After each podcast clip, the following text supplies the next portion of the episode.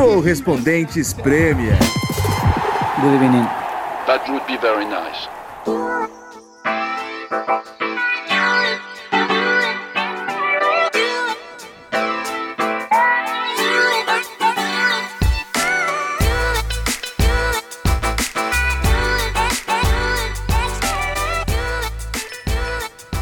Um, dois, três, gravando, hein?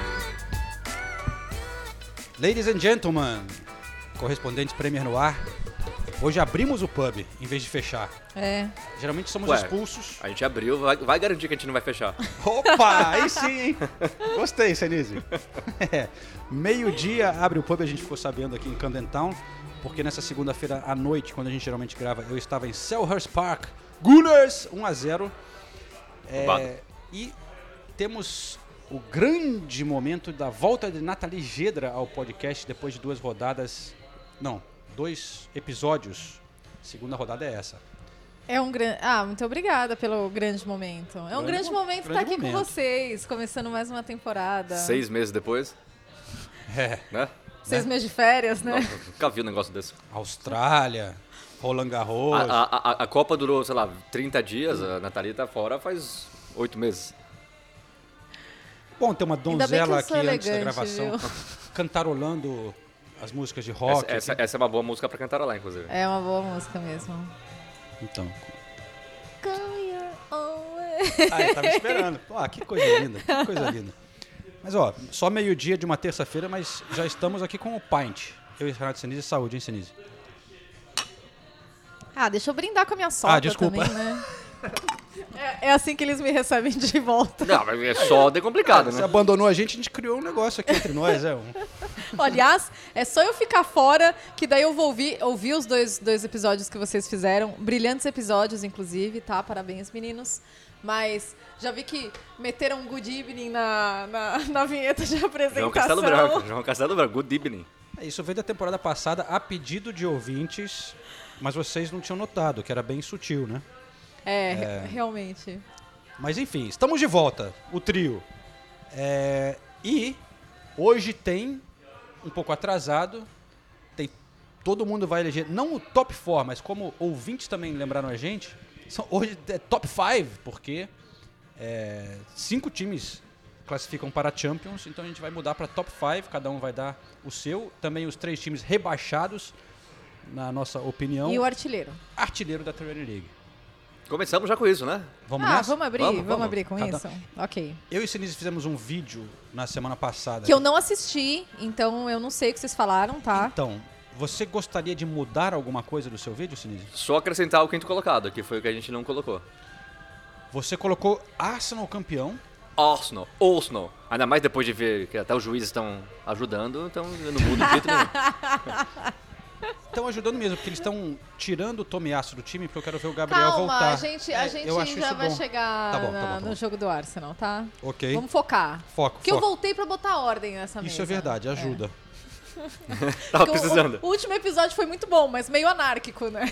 É verdade. Foi, foi. Sem, foi sem ordem. Que Sem, não, não, não existiu cronologia. Hoje a Nathalie volta pra botar ordem. Semana que vem volta o Ulisses pra botar cronometragem. Né? Ah. Pra acabar em menos de uma hora. Classe e elegância. É, real- é, exato. também, também. Traz, traz aquele, aquele algo a mais É. de cultura, perspectiva. Pior que é possível mesmo, Ulisses in the house. É mesmo? É, rumores, hein? Rumores. Ah. Veremos. Será que Fabrício Romano Fabrício vai, Romano vai vai confirmar? anunciar isso também, não? Ainda não deu o Here We Go. Não deu? Por enquanto é aquele, tipo... não Exclusive. pa- É, não apareceu a é. sirene ainda. Mas já foi já mencionado.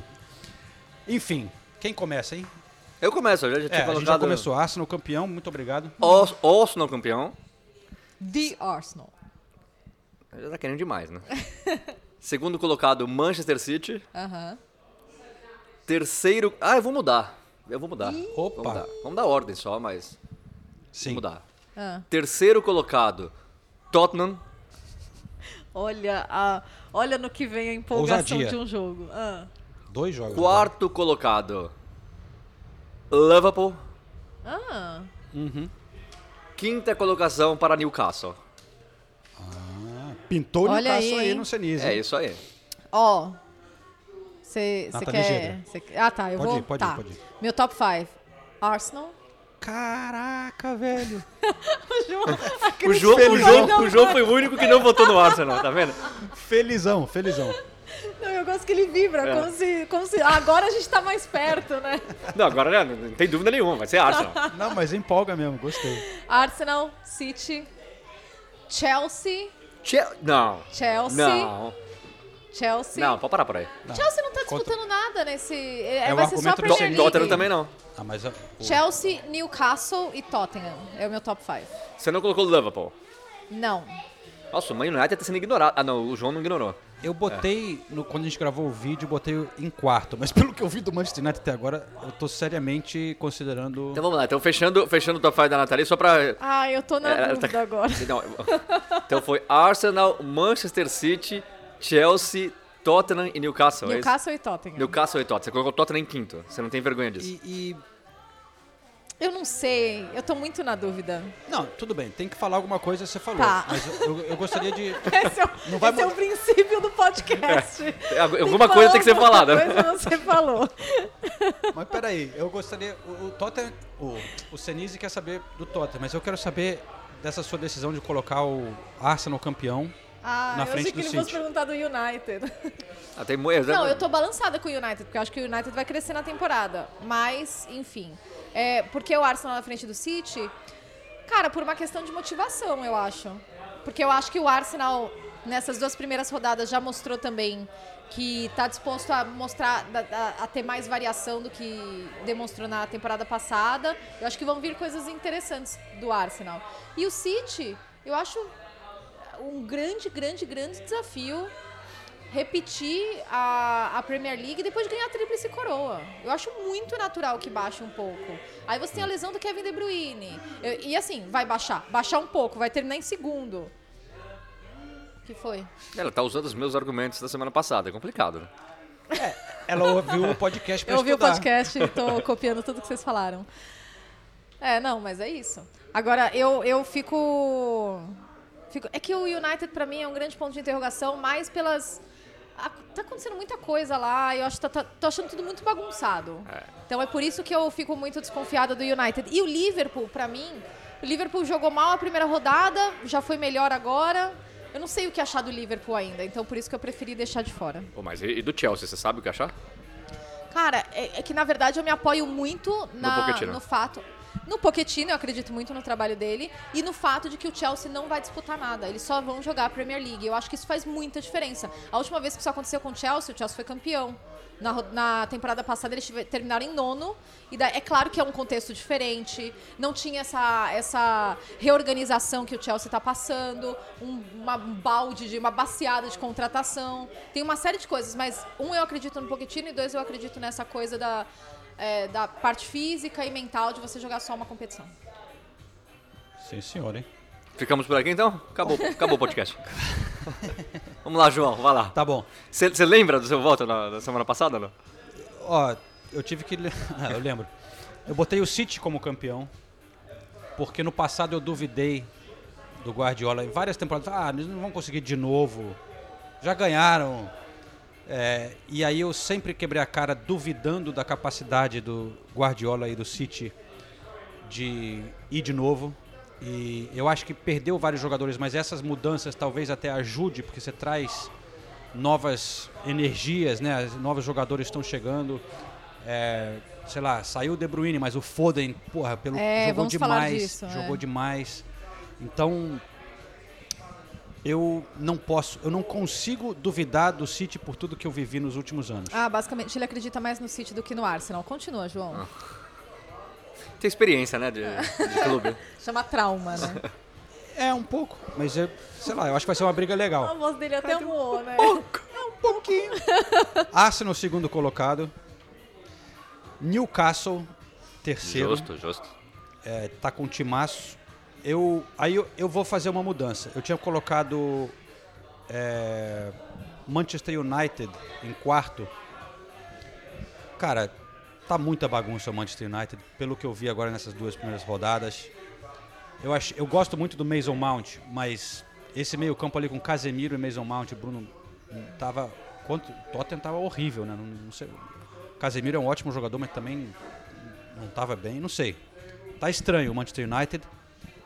Eu coloco o Liverpool quarto e boto o United quinto.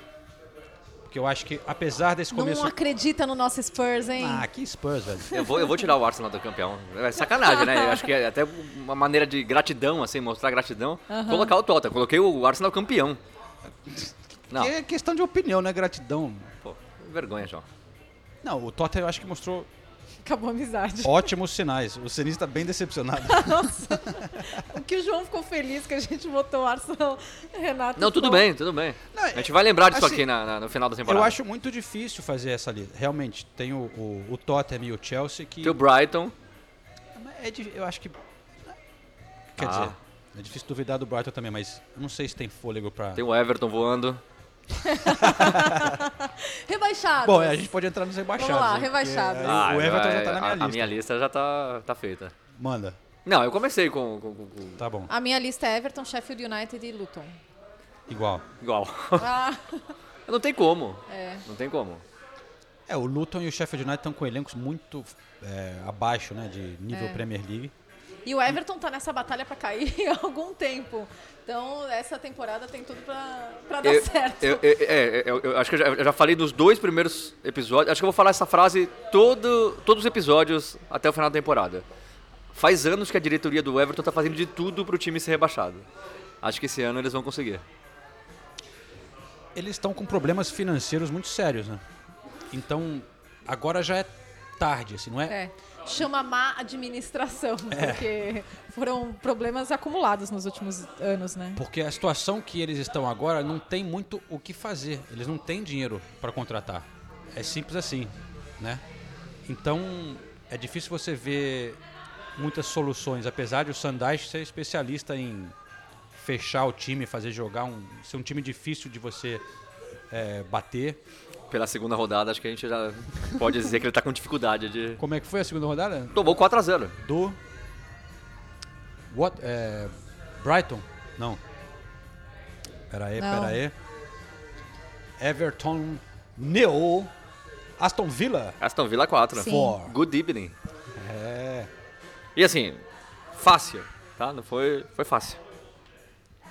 É, o Brighton fez 4x1 no Wolves. Foi no Wolves. Foi. É.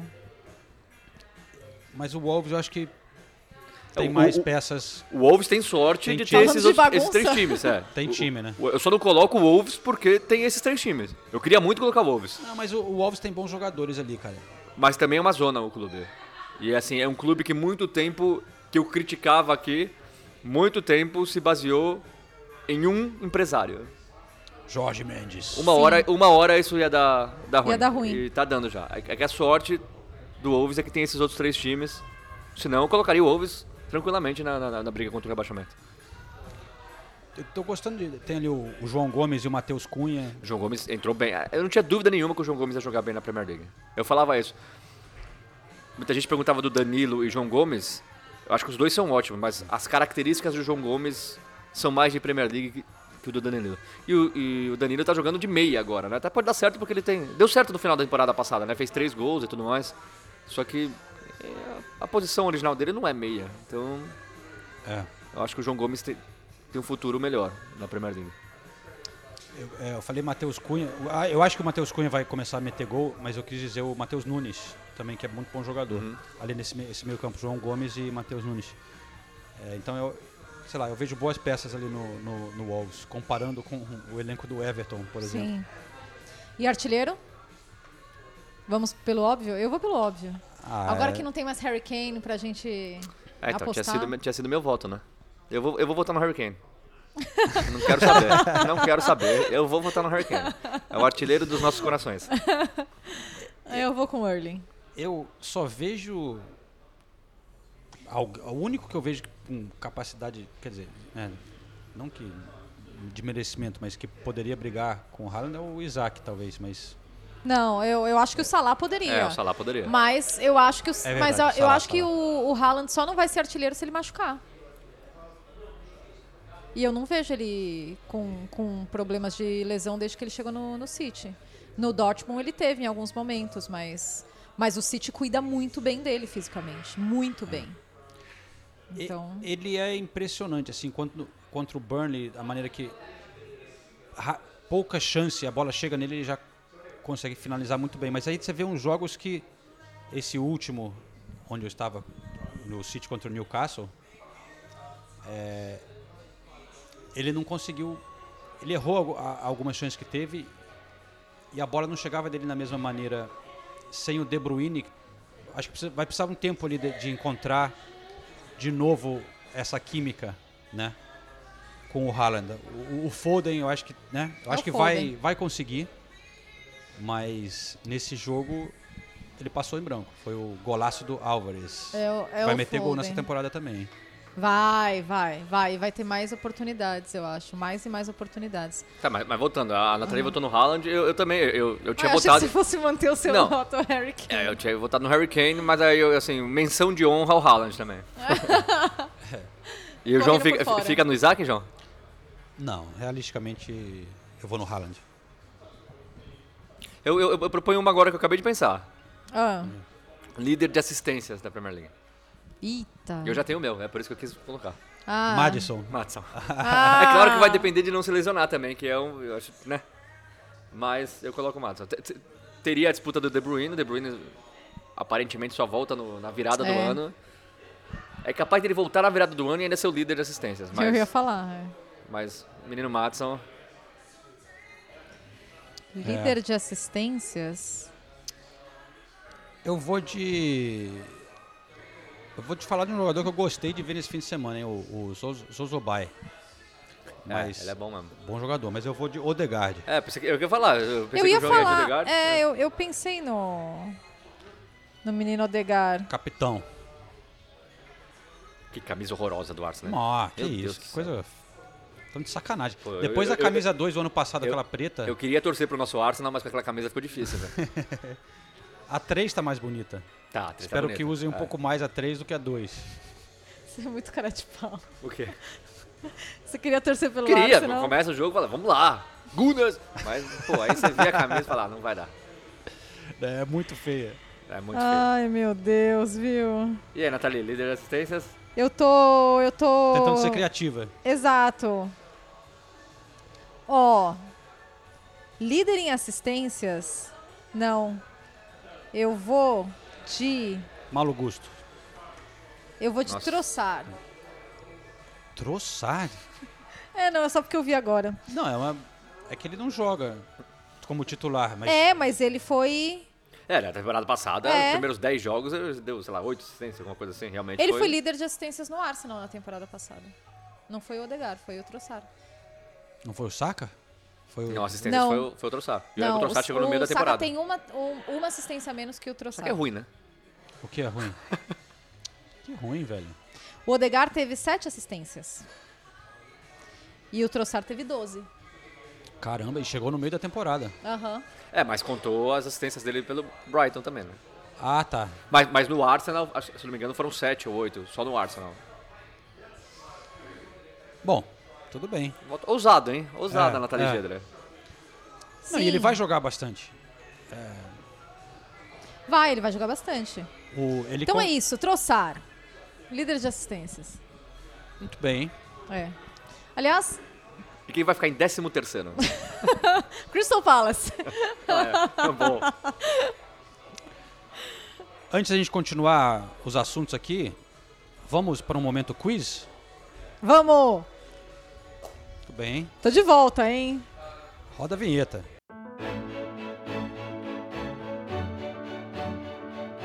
Who won the Golden Boot World Cup Mexico 86? When was the Battle of Waterloo? Um quiz no pub é tradição no Reino Unido desde os anos 70.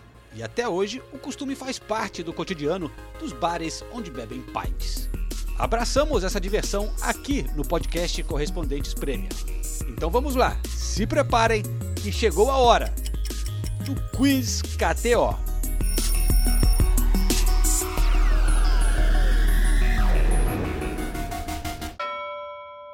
Tô tensa. Já que a gente falou de top 5, Aham. né? E tem essa conversa de Big Six, é, Big Seven, né, Big Eight.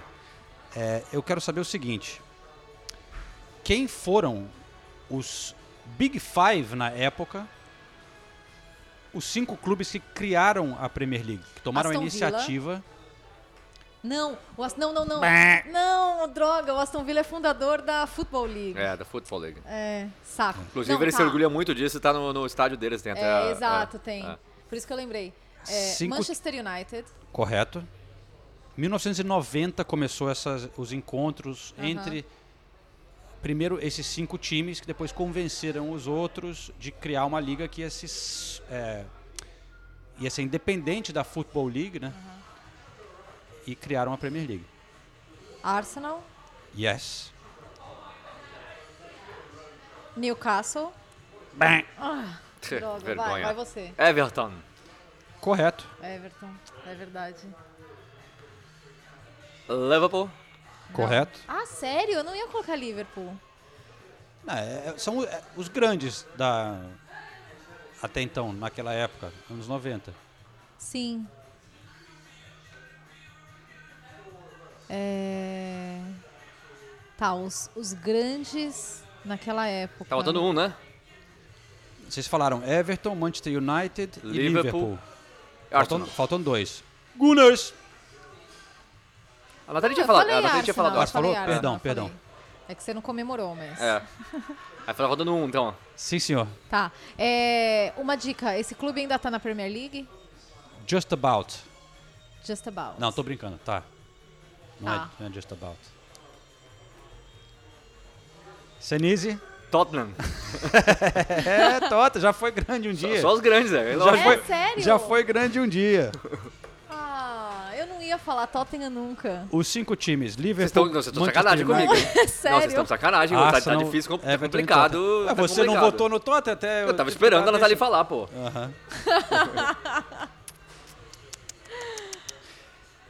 Agora, Ah. segunda parte. Ah, Qual, ponto bônus. qual o único time do Big Six, não esses cinco aí, o Aham. Big Six tradicional que a gente tem recentemente, nas últimas décadas, qual o único time do Big Six que nunca venceu a Premier League? Tottenham, tá bom. Que babaca que o João é. Eu não podia olhar pro Senise, porque senão eu ia rir. Isso vai acabar essa temporada, João. Hã? Isso vai acabar essa temporada. Ai, meu Deus. Muito bom, hein? Então, muita gente diz que o Big Six acabou, né? É. É, que foi uma. é- São eras, né? O Big Six começou. Eu dei uma pesquisada aqui. 2009 foi quando começaram a falar dessa ideia. É, porque eram os times que estavam bem na época e também em termos financeiros, né? Não é só de. Mas de lá pra cá, o só o Leicester conseguiu classificação para Champions de times fora do Big Six. E agora o Newcastle fe- furou e agora, essa bolha. E agora o Newcastle furou essa bolha, né? É, porque a gente já teve vários momentos em que a gente falava, é, o Big Six tá meio sob risco. Uhum. Mas é que assim, é muito difícil você imaginar que o Newcastle não vai estar entre, o- entre os primeiros nos próximos anos. É. Então não, não, não, não, é uma coisa que você acha, ah não, mas estão bem agora, quem sabe daqui duas temporadas. Não, a, a tendência é só melhorar, né? Então eu realmente acho que já começa a fazer, ficar meio sem sentido falar em Big Six. E foi muito uma questão de grana também, né? É, então, e, Então, e o Newcastle ma- já mais tem um essa motivo, grana. é. O Newcastle hoje já E- tem mais grana que Tottenham. que- Porque os times que cresceram na era que o dinheiro de televisão começou a valer muita grana, eles. Apesar da Premier League inicialmente dividir para todos, quando começou a crescer o dinheiro internacional, que hoje é ma- mais, ou menos, mais da metade, né? Que eles ganham, Sim. e os grandes clubes conseguiram emplacar uma mudança na distribuição de dinheiro que o dinheiro que vem para a tradição da Inglaterra é igual, mas o que vem internacional eles dividem por posição na tabela. Sim. Então os que estão lá em cima vão ganhando mais dinheiro, além do dinheiro que eles ganham de estar na Champions, né? Que é um também Aham. foi aumentando muito. Então eles foram se consolidando ali como clubes que tinham uma renda muito maior do que os outros. Então é difícil você quebrar essa bolha realmente, mas a gente tem que dizer que o, o, o Newcastle, pelo menos o Newcastle, entra nessa nessa lista, né? Eu falei que só o Leicester conseguiu nesse período classificar para Champions. Mas vocês conseguem chutar alguns times que conseguiram entrar nas primeiras seis posições é, nos últimos 10, 15 anos? Ah, o seis Brighton, posições? né? Sim, temporada passada.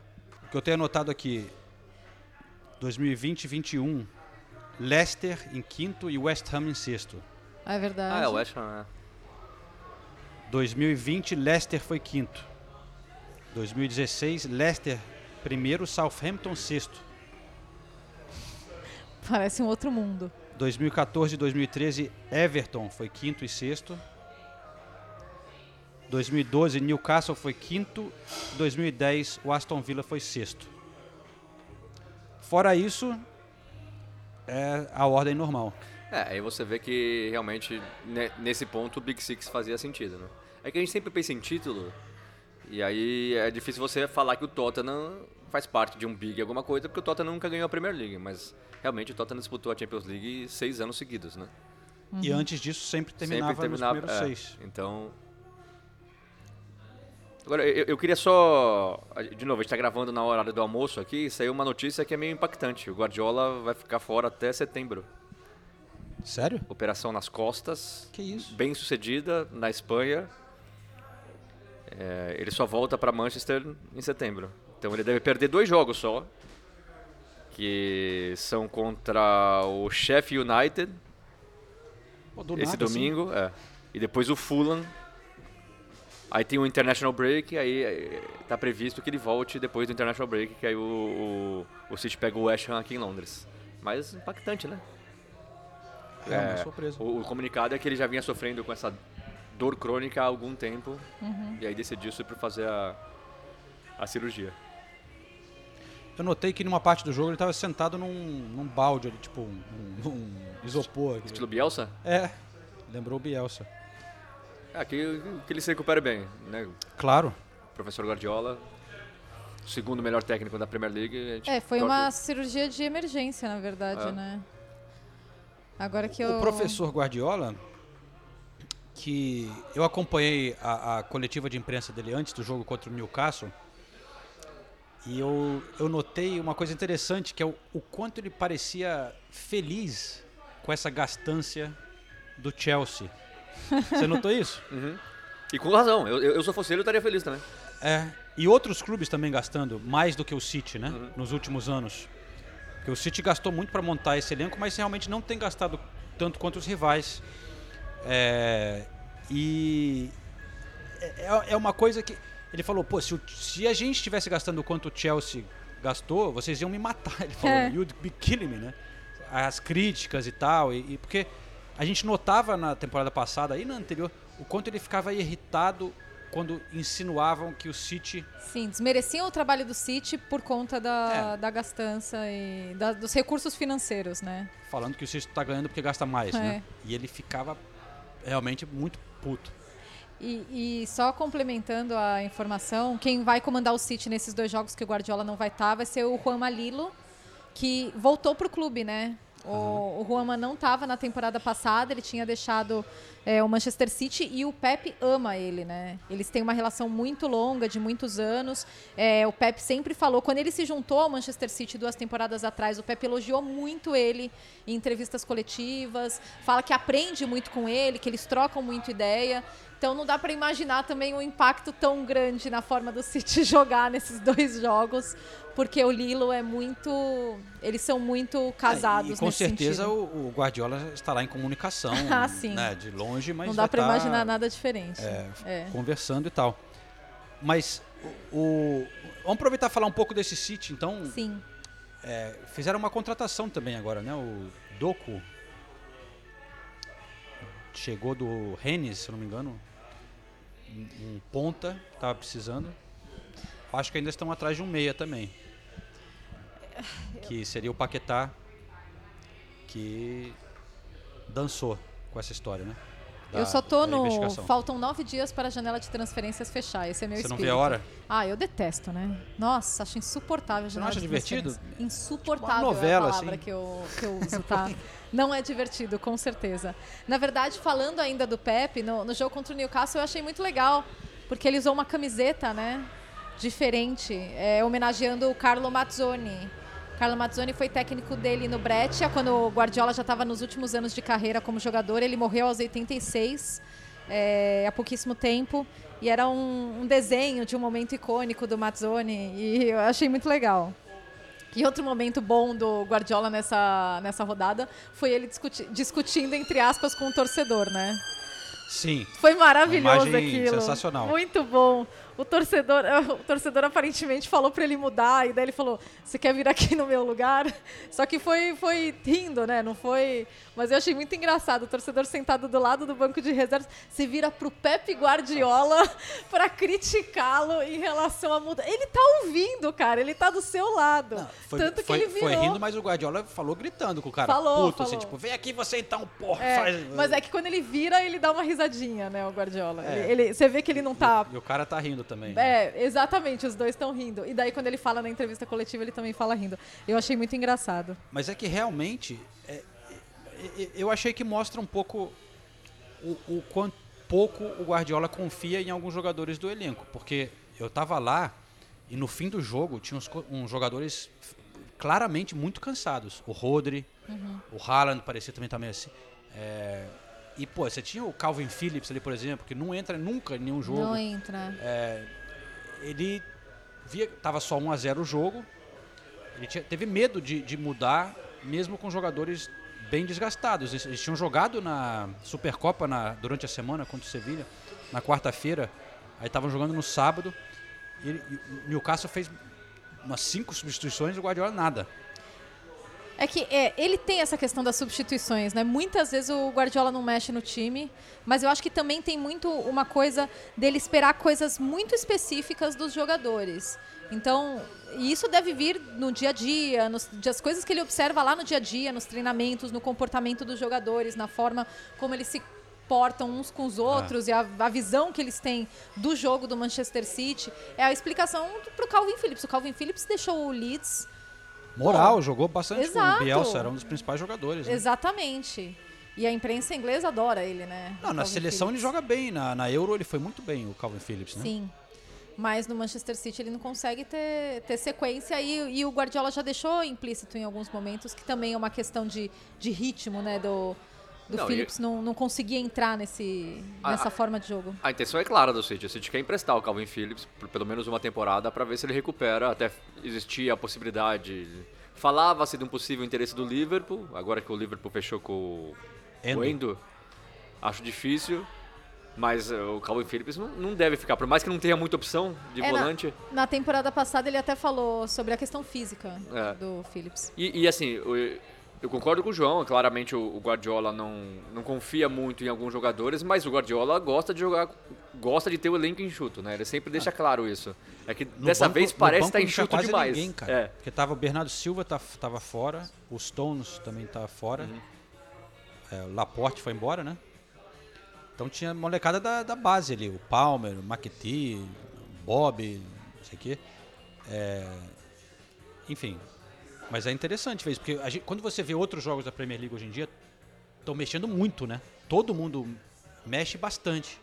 Até porque para rodar um pouco o elenco, para você é, os caras pensando em outras temporadas o, o Guardiola roda, rodava bastante. Não, não, rodava, rodava. Mas eu falo a questão das alterações durante, Durante o o jogo. jogo, né? É, que até eu lembro na época da, da pandemia, é, quando existia aquela discussão se as outras ligas aumentaram para cinco substituições e, e o City e, e a Premier League manteve três.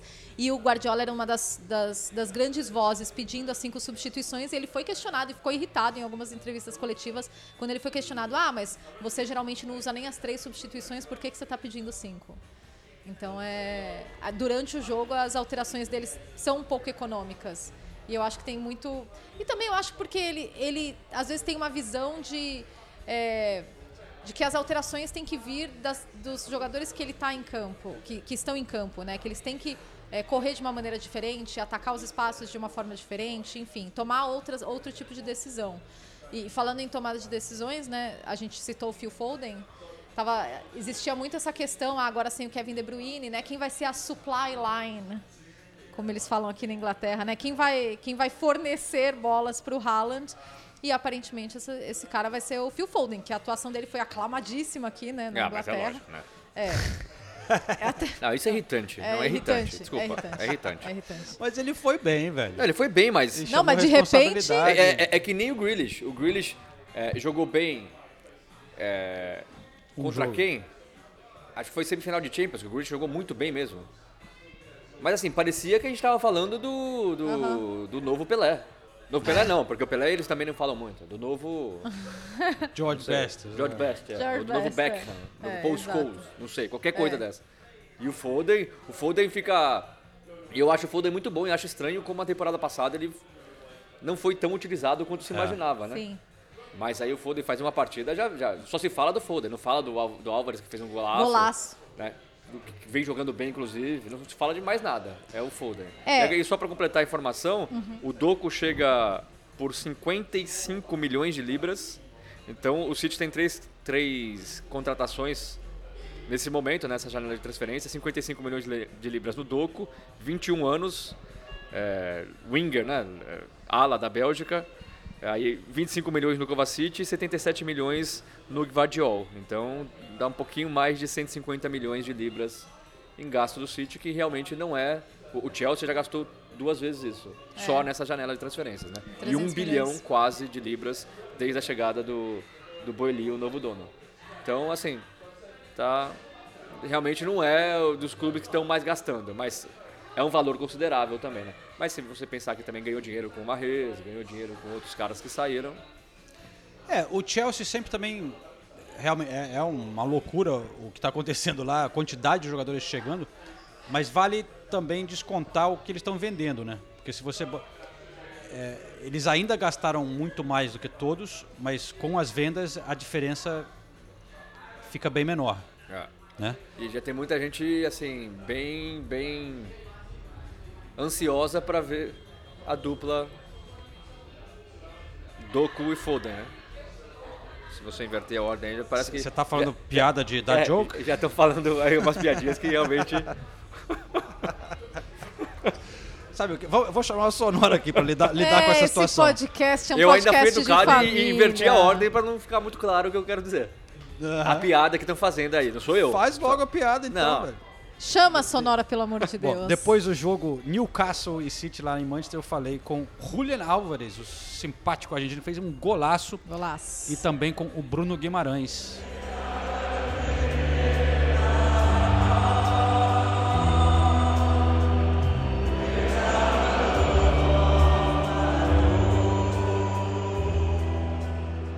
Qué bonito gol hoy, muy bueno poder empezar en casa jugando así y haciendo un gol para usted. Bueno, muchas gracias. Sí, la verdad que fue lindo gol. Eh, lo más importante que sirvió para, para el equipo, para llevarnos tres puntos que, que son muy importantes por- para arrancar eh, la Premier y más el primer partido en casa, así que muy importante. ¿Crees que esta temporada Pep está pidiendo para usted jugar en una posición un poquito diferente de, de la última? Bueno, eh, he jugado en esta posición algunos partidos la temporada pasada también. eh, trato de, de aprender todos los días, de, adaptarme a distintas posiciones donde me pidan los distintos movimientos para, bueno, para ayudar al equipo desde donde sea. Y nada, estoy contento siempre que, me toque jugar. eh, eh, es, es algo muy lindo y, siempre trato de, de dar lo mejor para ayudar al equipo. También salieron algunos jugadores. ¿Crees que ahora vas a tener más oportunidades de, de- de jugar más? Eh, casi siempre está jugando en el equipo.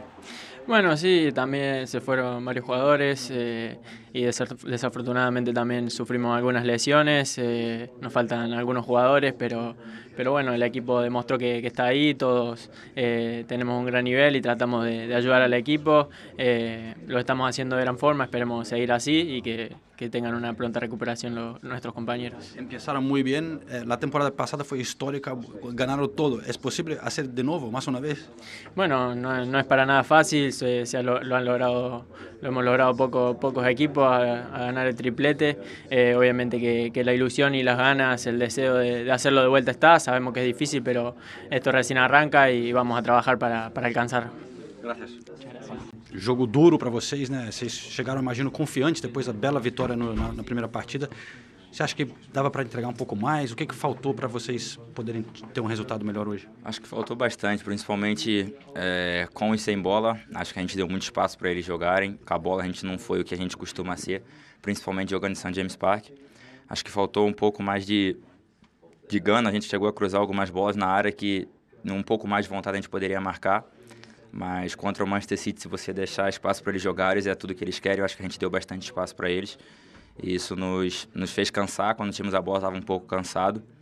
Mas é, acho que no segundo tempo a gente melhorou, tivemos alguma oportunidade. É, um dois contra um que a gente desperdiçou, três contra três, um chute que eu me precipitei para chutar. Então a gente tem muito que melhorar, é, mas acho que o segundo tempo tem algumas coisas que a gente pode tirar de positivo.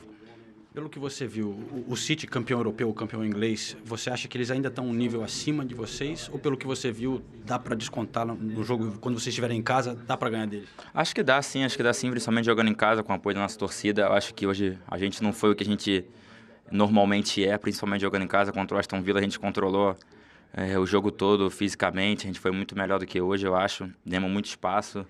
É, acho que nosso time também tem qualidade para jogar muito mais, acho que hoje a gente não conseguiu fazer o que a gente treinou a semana toda.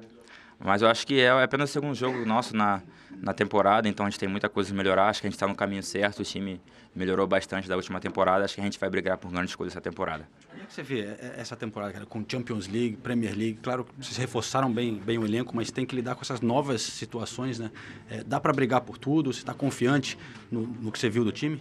Olha, estou confiante, né? Acho que nosso objetivo esse ano é, sem dúvida, conquistar um troféu para o clube. A gente tem quatro competições para jogar. É...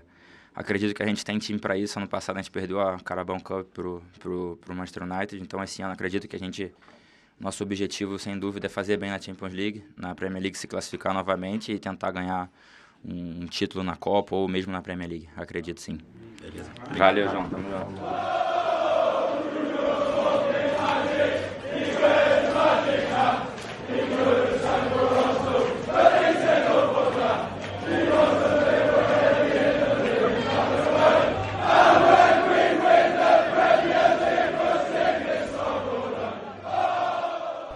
A entrevista com o Bruno, né? E um bastidor ali que o, o, o assessor, o Ryan, gente boa pra caramba do Newcastle, foi, foi esperto, cara. Eu fiquei. O cara foi. Ah, ele é bem gente boa mesmo, bem Ryan. gente boa. E, e ele foi muito esperto. Quando eu cheguei ali pra. Tava esperando pra vir o Bruno na área de entrevistas, eu fiquei, eu fiquei pensando assim. Eu pergunto sobre o Paquetá. Pela Que eles são confusão. muito Eles são amigos, muito é. amigos, né? Eu sabia que ia ser uma coisa. Ele não ia gostar muito, né? De querer ter que falar sobre isso. Ainda Uhum. mais aquela situação ali de. é, pode ser ao vivo, não sei, né? Às vezes é, às vezes não. Mas eu decidi que eu ia falar. Tentar botar perguntas de uma maneira que Bé, ele pode não responder, né? Mas aí chegou É. o assessor bé. e ele foi. Eu achei que ele. Porque o cara podia não estar É, ligado, não fazer né? relação. Paquetá, É. amigo do Bruno, não sei o que e tal. Ele chegou assim e falou: E aí, João, tudo bem? Você não vai perguntar do Paquetá, né? Você imagina, eu não tinha nem pensado Nem nisso. pensei nessa Não, possibilidade. eu falei, cara, eu tava cogitando. Ele falou, não, mas aí até por, é, até por é, questões legais e tal, ele não vai poder falar, não, não vamos fazer isso, não fala agora não, por favor, não faz essa pergunta e tal. Barrou. Aí o João virou e falou: Ô, ô, ô, Bruno, o que, que você acha de apostas esportivas? Discorra sobre o tema. Mas é até importante a gente dar esse bastidor às vezes, porque às vezes a gente tá tendo uma entrevista com um jogador e, e, A galera fala: por que, você não pergunta isso? É, Que que porcaria absurdo, de jornalista. é, né, exato. é que a gente tem essas restrições. Temos muitas restrições. se tem um, se tem um assessor pede para você não falar, aí se vo- você pode de repente falar, mas aí você se queimou com o clube, Exato. Pô, né? vou, vou aproveitar e dar um bastidor meu também. Eu sei que a Nathalie quer falar do, do Newcastle. Não, é, rápido. É, e aí já mudando até de time, mas porque Bruno também envolve assessor. Eu entrevistei o Bruno Fernandes na, na semana passada, mas foi pra falar de Copa do Mundo, pro documentário e tudo mais. Foi uma entrevista. O Bruno Fernandes é demais. Eu adoro ele. 35 minutos de entrevista, o Manchester United deu aquela canseira como sempre. E aí eu- eu- eu- era sobre a Copa no Catar, né? E aí uma das perguntas estava falando sobre o Catar. E aí o Bruno falou uns dois minutos de. Eu deixei bem claro antes da Copa que eu não me sentia muito à vontade pelas condições de trabalho. A gente sabe de todas as notícias de mortes, de gente trabalhando, as condições não eram as melhores. Que legal. Tudo mais. Ma- Aí ele falou, mas dentro de campo, pô, o futebol foi bem apresentado, a festa foi bonita, é Copa do Mundo, foi tudo ótimo. Mas ele fez esse asterisco. Censuraram. Tá brincando. Bruno saiu da, Bruno Ah, saiu da, da sala, volta o assessor e falou, ó, sabe aquela pergunta? Então, é, você Cara, pode não usar e tal. Puta que pa... dá muita raiva. Aí, aí, Dá- aí, a gente- aí- aí- Acontece isso toda hora. a gente está em É. negociação ainda, porque o que eu falei pra ele, não, a gente vai usar, mas a gente vai colocar a resposta inteira. Eu não vou só cortar a parte que ele fala mal, eu vou deixar esse... Mas o problema é que eles se preocupam que alguém Então. vai pegar as aspas e só vai Aí- colocar essa parte e aí Então, vai, a- vai a- gerar. Acho que não vai rolar usar. E é uma pergunta assim, uma, uma coisa. Cara, ele já passou boba. a E ele já Copa, tinha, velho. Já tinha falado sobre isso antes da Copa. Não vai. Enfim, mas E se pra. ele quer falar isso, É. Aham. porra, quem é o clube pra. Né? Qual o problema? É, é muito. É. É, é difícil. É difícil. É, realmente. Nathalie Geodra. Não, só uma observação do Newcastle que começou. que foi isso, né? É. Na verdade, eu só fiquei um pouco desapontada, assim, de uma certa forma, porque o Newcastle teve um começo de temporada muito bom e existia uma expectativa em torno desse confronto, né? City e Newcastle, até por ser começo de temporada, o, o Newcastle ainda não começou a jogar Champions League, então eu imaginei que eles pudessem ser muito competitivos contra o City, né? Vai ser um confronto legal nessa temporada. Na temporada que- passada teve um 3x3, que foi muito legal. Né? Exato, é, é verdade. E só que o Newcastle não conseguiu criar muito, não teve aquele ímpeto, aquela agressividade no terço final, aí méritos também para a forma como o City se defendeu, mas a verdade é que não foi, eu achei que poderia ter sido mais equilibrado, não foi o confronto que eu imaginei que poderia ter sido. Eu também achei que era a hora perfeita do City pegar o, o Newcastle pegar o City, que o City estava, como a gente falou, debilitado. Mas força de Pepe Guardiola e Manchester City, hein? É. É, mas eu acho que esse Newcastle vai, vai dar trabalho. Eu só eu, eu corneto um pouco a escolha do Anthony Gordon, que é queridinho do Ed Hall, mas ele vê muito potencial no moleque. Escolheu ele a dedo, então quem sou eu para criticar Ed Hall, que a gente escolheu como o melhor técnico da temporada, hein? Foi eu? Foi eu, eu e você, né? Não, nas A escolhas gente não no fim da temporada. escolheu. Ah, não, na Teve, temporada seleção, passada. Seleção da temporada. Ah, eu não lembro. A gente não lembra quem a gente votou já na, na semana passada pra ser campeão, da temporada passada. No seleção- O Ed, o Ed Hall tava na episódio, temporada né? passada? A gente, a gente juntou as nossas seleções Sim, sim, é Ah, é verdade. e verdade. eu acho que o Ed Hall Eu acho, que eu, eu acho que eu votei no Arteta. Eu acho que dois votaram no Ed Hall. Bom, Eu acho que eu, eu acho que eu coloquei o Conte. mas enfim. é, tivemos polêmicas, a gente falou nessa, tempo, nessa rodada, Rodada. né? E falando do Gunners. Essas regras do cartão, Senise, você tá do lado do Arsenal nessa, né? Ah, eu, eu, É assim que você colocou. você colocou o teu assim. Então quer dizer que você tá do lado do Arsenal. Não, eu, eu acho que o, o amarelo por 8 segundos pro Tomiasso não Foi é. roubado, fala, não eu é quero justi- ouvir. Não, roubado não. Foi um pequeno. Exagero. Uma, um exagero, uma precipitação do, do, do professor que apitava a partida. Eu entendo a Premier League querer manter mais a bola em jogo e tudo mais, mas ali não foi, não foi cera, cara. Ali não. Tudo bem, teve. O Harvard demorou. É, Aí então. ele chegou comigo. O Tomiasso e, e sofreu por isso também. É, mas eu- acho que é demais. Eu acho que tem que ter um. E, e acho que o critério ainda não tá muito bem, muito claro pra todo mundo. Então tá todo mundo meio que sofrendo ainda nessas duas primeiras rodadas. Foram muitos cartões. Muitos. E nessa- por reclamação acho também. 14. Os jogadores não podem nem olhar mais direito pro árbitro que já toma amarelo. E eu acho que. Eu, de novo, eu acho legal a Premier League se preocupar com isso, mas eu não vejo isso como um problema da Premier League. Eu não acho que a Premier League precise acelerar o jogo. A gente vê várias partidas é, que tem é, oito faltas no jogo. A gente sempre fala da intensidade da Premier League, como os jogadores reclamam muito pouco com, com a arbitragem. Eu entendo que existe a preocupação em sempre melhorar, mas eu acho que tá meio exagerado. Eu acho que Se eles vão me ter que engano, encontrar o meio termo aí. O Klopp, eu acho que reclamou do Newcastle muito na temporada passada. Tinha gente que reclamava do Newcastle. Ah, muita gente reclamou do é, Newcastle na temporada passada. De, de fazer cera, É, né? E, sim. É, que o inglês odeia, né? O inglês de- detesta essas coisas. É que pra gente Nossa. comparando com o brasileiro, realmente Exato. aqui é um Passa. sonho, né? Mas eu acho que a Premier League. é, é um mérito deles lidar com os problemas, mas eu acho que vai acabar mudando, porque tá um, tá um exagero, tem muita gente levando cartão. Vai prejudicar o jogo, né, cara? Você, pô, expulsões, muitos amarelos que depois resultam em suspensão também. É, e, e, e além de. O Arteta até falou, né, que ele acha que eles vão ter que começar a assistir os jogos com um cronômetro na mão, porque. é, tudo bem, é, você vai falar do- dos oito segundos, né, do, do Tomiasso. É, o Havertz, que gastou muito tempo antes na jogada, né? E daí, quando chegou no Tomiasso, ele tomou cartão por ter gasto um pouco mais de tempo. Mas. Mas rapidinho os jogadores também vão ficar espertos, né? Você não vai. Depois desse cartão vermelho do Tomiasso, você vai ver que ninguém vai ficar demorando com É que eu pra acho que. lateral. Não, sim, é Isso- verdade. Isso, é o que eles querem. Eu acho que eles, não vão se encontrar no meio do caminho, entendeu? Eu acho que isso. Eles vão ter que se encontrar no meio do caminho.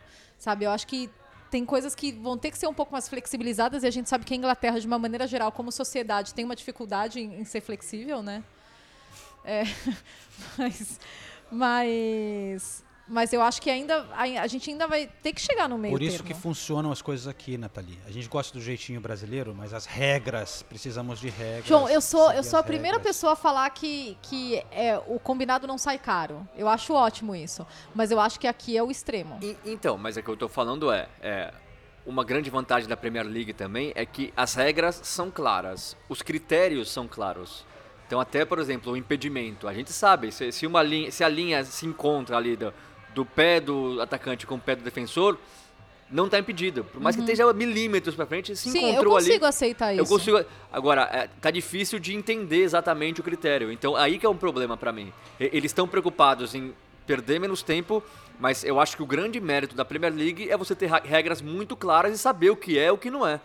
Não tá muito claro pra todo mundo. É, e, e- aí fica muito subjetivo também. O que o árbitro interpreta como reclamação, talvez o outro não interprete. O que um jogador.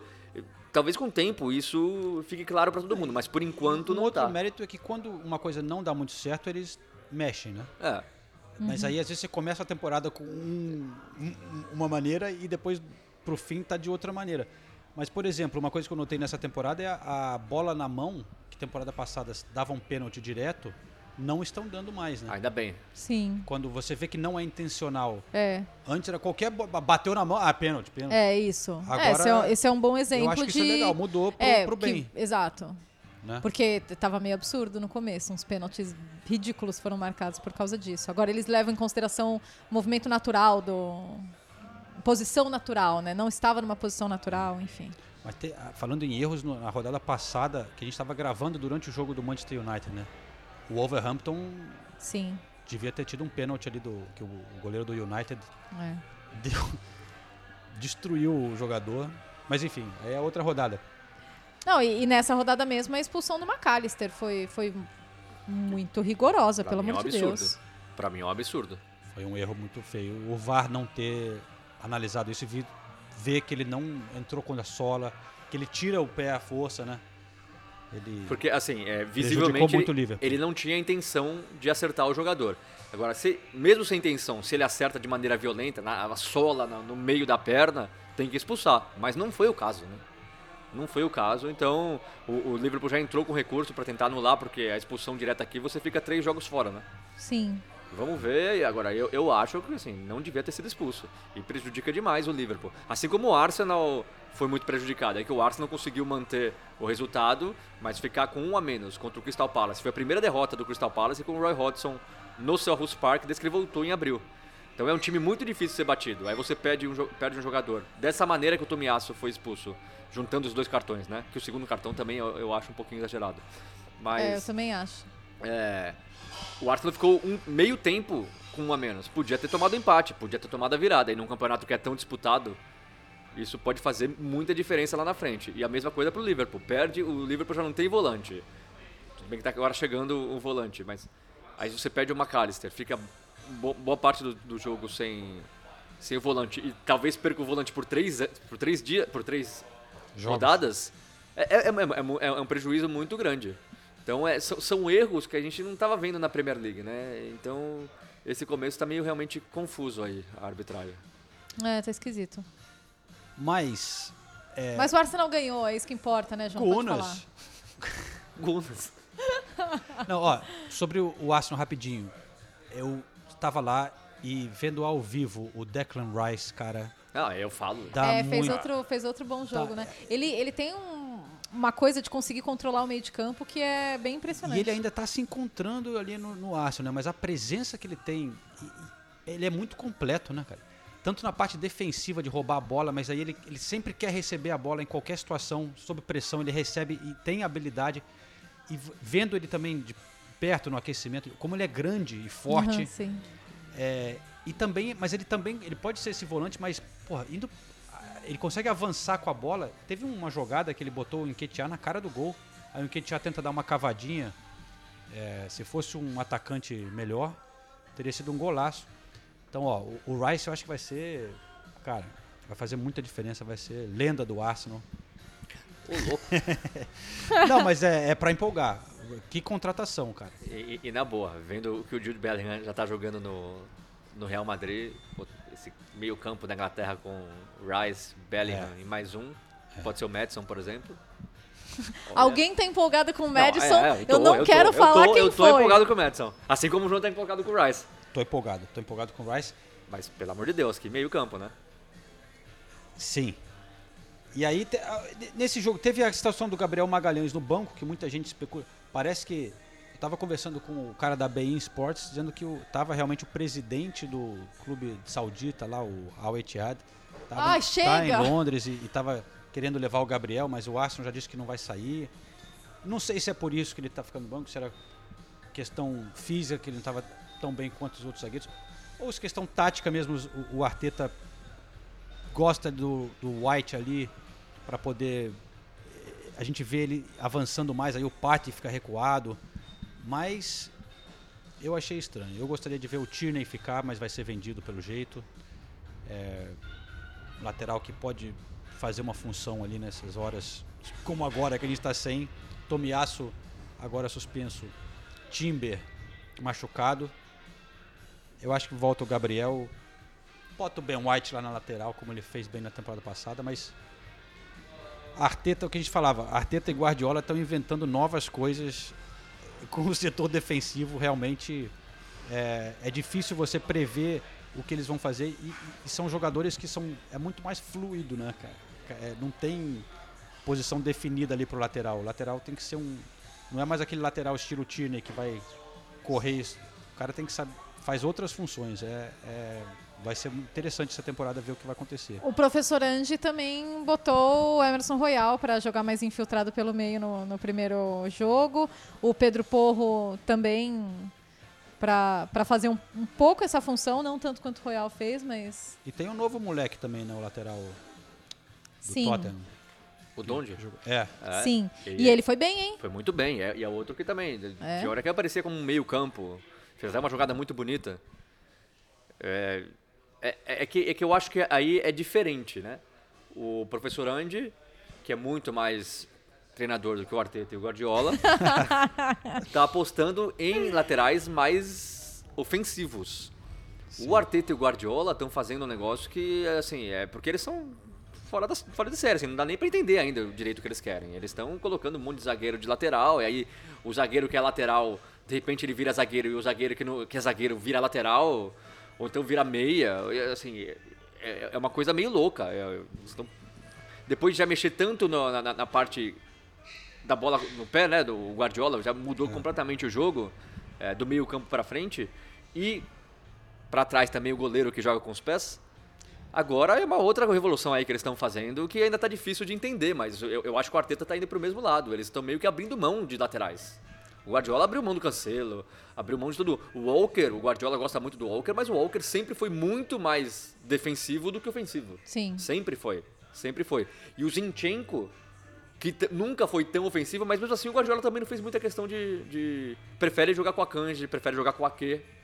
Então é, é um negócio completamente diferente. O professor Andy já tá mais no, no- no lateral ofensivo, que às vezes faz mais o meio campo, e talvez por isso que a gente ainda vê uma defesa do Tottenham muito aberta, né? muito exposta. Assim. Foi 2 a 0 pro Tottenham, o Tottenham jogou bem, agora o United teve diversas chances de fazer o gol, né?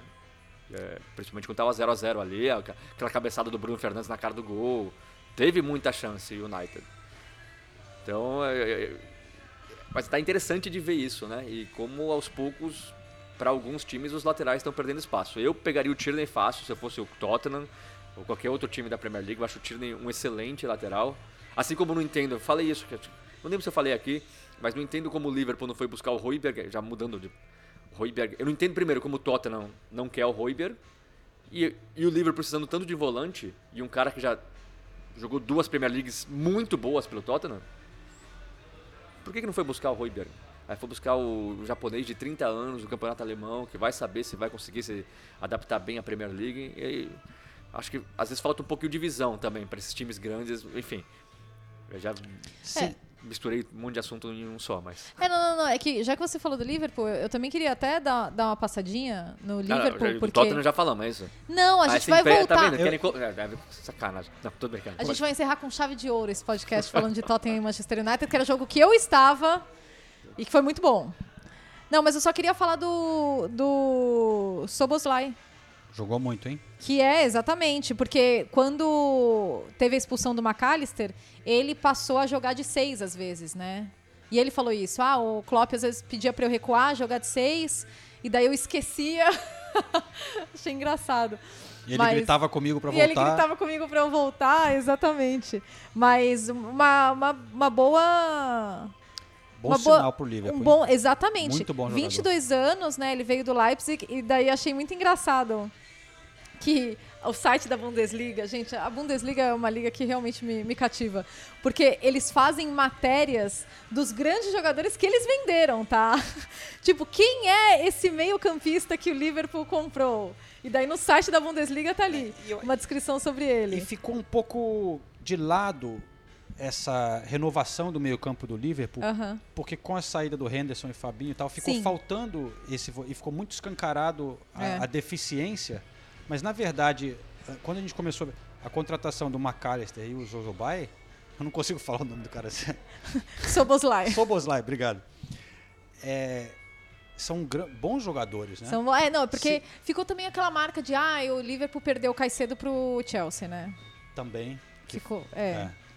Ficou Mas muito se isso. conseguirem realmente preencher essa vaga que está faltando, a- o Liverpool tem sinais de que pode organizar o time bem. E, e reorganizar esse meio de campo, né? Porque o, o Soboslai, por exemplo, é, ele é um, um meio um, um meio campista mais avançado, mas na temporada passada pelo Leipzig ele jogou um pouco mais aberto também, então ele tem essa versatilidade de posi- e, e já recuou como primeiro volante nesse na necessidade depois da, da expulsão do McAllister, né? E uma curiosidade para quem gosta de curiosidades, ele é amigo do Haaland. Eles dois Ah, é? são amigões porque eles jogaram juntos no Salzburg. Ah, Então eh, temos essa bonita amizade. E, e também, só eu queria citar um negócio que achei muito bonito que aconteceu no, no Liverpool e Bournemouth, que foi a, a homenagem a um torcedor do Everton, né? O Michael Jones, torcedor do Everton, morreu na construção do novo estádio, né? E no minuto 26, ele tinha 26 anos. Então, no minuto 26, dois torcedores do Everton eh, andaram pela, pelas arquibancadas de Anfield com Eram do Everton ou eram do Liverpool segurando uma faixa do Everton? é, exatamente. Eram, eu acho que eram torcedores do Liverpool segurando uma faixa do. Mas era é, uma É. bandeira azul, né? É. E, e eu acho muito legal trazer isso também para o público brasileiro, porque a rivalidade Liverpool e Everton é, é muito grande. É, é- é o derby da cidade. É, só que nessas questões a gente já viu os dois clubes se, unido em- se unindo quando existem questões maiores ali, né? E, e eu achei um momento bem bonito da rodada. Que a gente, que eu saiba, vem das tragédias, né? Da, da questão de Hillsborough e tal, que foi Uhum. uma tragédia muito grande para toda a cidade.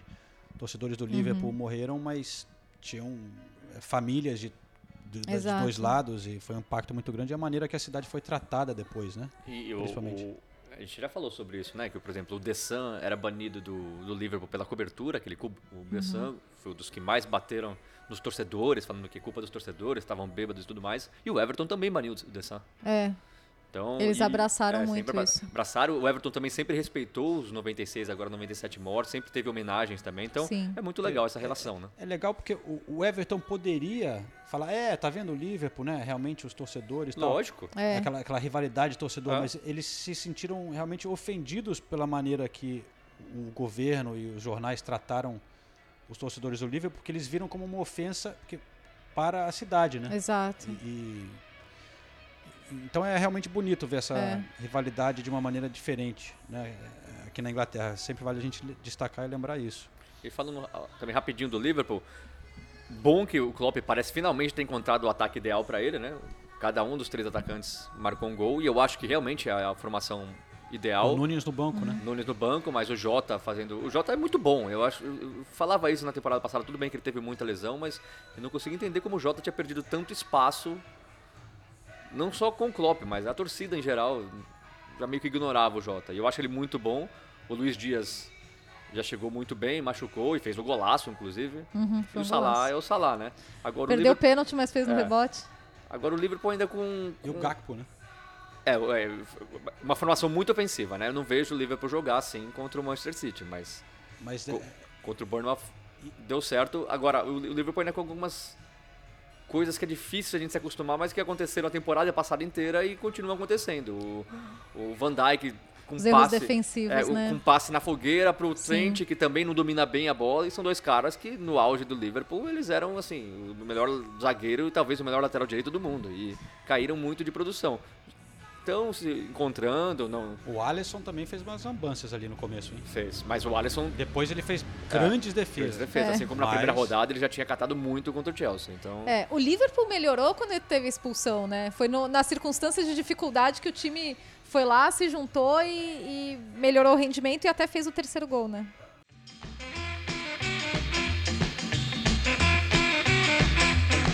Esta temporada do podcast Correspondentes Premier é um oferecimento da KTO. Se você gosta de dar aquele palpite sobre a Premier League, procure pela KTO, nossos parceiros agora aqui no podcast. Mas falando no Alisson, a gente tem botado aqui o brasileiro da rodada no Instagram do Correspondentes Premier. no Insta Então vocês, toda rodada vocês podem passar lá para votar e a gente tenta dar uma repercutida aqui. Na primeira rodada ganhou Martinelli. É, muita gente mandou recado depois falando de jogadores como o João Gomes, o- é, esqueci os outros, mas enfim. Nessa rodada agora, vamos ver os resultados, hein? Destaques foram Ederson, Paquetá, Gabriel Magalhães, que entrou bem no jogo, venceu Douglas Luiz com 50% dos votos. Paquetá em segundo com 29. Douglas Luiz do Vila que fez um gol de pênalti, mas tá jogando bem também o Douglas Luiz, hein? Cara, mas o só- já que o Ederson tá aí, mo- ro- bagunça aqui no podcast, mas voltando ao eu tava eu vi o jogo do City atrás do gol e aí você vê de uma maneira diferente, né? Pertinho do goleiro. Quando ah, você vê o Ederson jogando com o pé, realmente é impressiona muito, cara. Algumas bolas que voltam, a calma que ele tem pra tocar, sair jogando e, e uns lançamentos que ele fez também pro Alves, pro Haaland é é diferente, é especial. É, ele tá jogando ainda mais alto, né? Nessa, nessa temporada. e é, eu sei que a Aliás- gente vai falar do Tottenham ainda. É, eu ia falar, falando em goleiros que estão impressionando, eu fiquei impressionada com o Vicário, hein? Ah, depois de uma primeira rodada bem Esquisita. insegura, né? Aham. Nossa, ele foi. Ele foi ele. E uma curiosidade aqui, eu tenho ele no meu fantasy. e, e- e realmente o, o Tottenham. É porque o nosso é o draft, né? Então. Você não pode pegar o Ederson. Quem- Uma pessoa pega o Ederson, o outro já não pode pegar. Então sobrou o Vicário e o goleiro do Crystal Palace pra mim. Era rodada difícil. Qual deles? Eu coloquei o, o Johnston? Vicário no banco e coloquei o Johnston. Ah, foi O bem. Vicário fez 11 pontos, o Johnston fez 2. Porque realmente eu não confio em nada nessa defesa do Tottenham. né? É, Tá muito fácil entrar na defesa do Tottenham. Foi assim contra o Brentford e foi assim contra o United. O começo do jogo, o United criou três chances ali que. A, cabeçada do Bruno Fernandes, eu até agora não entendi como ele não, Nossa. não fez o gol. O Mick ainda tá um pouco inseguro também, né? Mick Van de Ven. Tá, mas é, n- nem culpo muito ele. Ainda Sim, tá o, é, jovem, é. acabou de chegar, o normal. sistema ali, a, a defesa não tá bem protegida, né? É, e eu acho que o Tottenham também, apesar de ser um time com muitas alterações, até os laterais, tanto o Pedro Porro quanto o Emerson Royal, eles voltam a jogar numa linha de quatro, né? Na temporada passada, o, o Tottenham inteiro jogando numa linha de três. Mas o Vicário, além das, das boas defesas que ele fez, principalmente no segundo tempo, me impressionou o quanto ele é vocal em campo. Porque a gente fala dessa questão das novas lideranças do Tottenham, né? Porque antes era Loris, Royberg, Harry Kane, eram os, os jogadores mais participativos em campo. Agora o Son virou capitão e agora é, você tem o Romero e o James Madison, né? Os três capitães do, do Tottenham. E daí você fica observando de onde vão surgir essas lideranças do Tottenham. E eu fiquei impressionada com o Vicário, porque ele realmente foi, foi bem vocal, bem participativo nesse sentido também. Olha, empolga... eu, eu recebi aqui dois pedidos, hein? De Juan, Juan Marques no Twitter e Hugo Almeida. Pedindo para ler um tweet. Temporada passada o Tottenham também começou com uma vitória e um empate, mas dessa vez o sentimento é muito melhor, mesmo sem Harry Kane. Sabe de quem é esse tweet? Quem, quem? De quem é? Arroba Renato underscore Senise no Twitter. Mas é, é, eu não tô achando que o Tottenham vai ser campeão, mas pelo menos existe um time que joga bola. Que quer atacar, que não fica se defendendo o tempo todo e torcendo pro Son e o Kane se virarem na frente. Assim, já, já, é, já é uma experiência totalmente diferente assistir o Tottenham. E depois, não é só depois de uma temporada, depois de três temporadas de uma chatice chatice completa. Era, era horrível assistir o jogo do Tottenham. Então agora. Eu tenho um outro recado no Instagram, Pedro Alexandre. Ele queria falar, queria que a gente ponderasse. Ele falou: Richarlison está sendo ridículo. É, posso chamar o Richarlison? E na volta a Tá gente aqui? fala dele? E aí, Ricky? Chega aí! Fala, Pombo. Queria perguntar sobre o jogo, é, a diferença dos dois tempos, principalmente, né? No segundo tempo, vocês com uma postura mais agressiva. O que foi importante nessa virada do primeiro para o segundo tempo? Ah, acho que agora também o time tá, tá jogando mais, né? Tá tendo mais posse de bola. Isso facilita, né, pra, pra gente lá da frente, para os meios de campo. Então acho que o segundo tempo a gente voltou mais agressivo também, marcando pressão lá em cima. E, e a gente conseguiu fazer o gol logo no começo, né? Isso nos ajudou muito durante o segundo tempo. Então isso abriu os espaços e a gente conseguiu eh, fluir o jogo, co- conseguiu eh, fazer o segundo gol ali que deu nos tranquilidade para nós. A gente viu que você saiu meio chateado é, de campo. Sua chateação era com o quê? Com quem? Explica pra gente. Não, era mais comigo mesmo, né? Porque eu não recebi nenhuma bola ali para chutar, né? Pra... Eu, como centroavante, eu tenho que estar recebendo bola, tenho que estar é, próximo do gol. E hoje eu não recebi nenhuma bola ali, então eu fiquei mais chateado com isso. Não foi nada por, pela substituição nem nada. Então acho que é, aos poucos também a gente vai é, se entrosando. É, o Madison, é, o Madison é um grande jogador e, e aos poucos eu estou é, em entrosamento com ele. Durante o treinamento a gente vem fazendo uma boa parceria, então a, acho que aos poucos também o gol vai sair. Então acho que ter tranquilidade é importante que a gente conseguiu os três pontos. E por que, que você acha que é dessa dificuldade um pouco de se envolver mais no jogo nesses dois, nessas duas primeiras partidas? Ah, ah, não sei, né? A gente, a gente vem treinando, durante o treinamento eu venho bem, venho fazendo meus gols. Então acho que é, é questão de tempo também, durante os jogos sair os gols. Então acho que, como eu falei, é ter o entrosamento. É, claro que é, a torcida também tem que ter um pouco de paciência, né? Não é fácil também substituir um ídolo, né? Que é, que é o Harry Kane.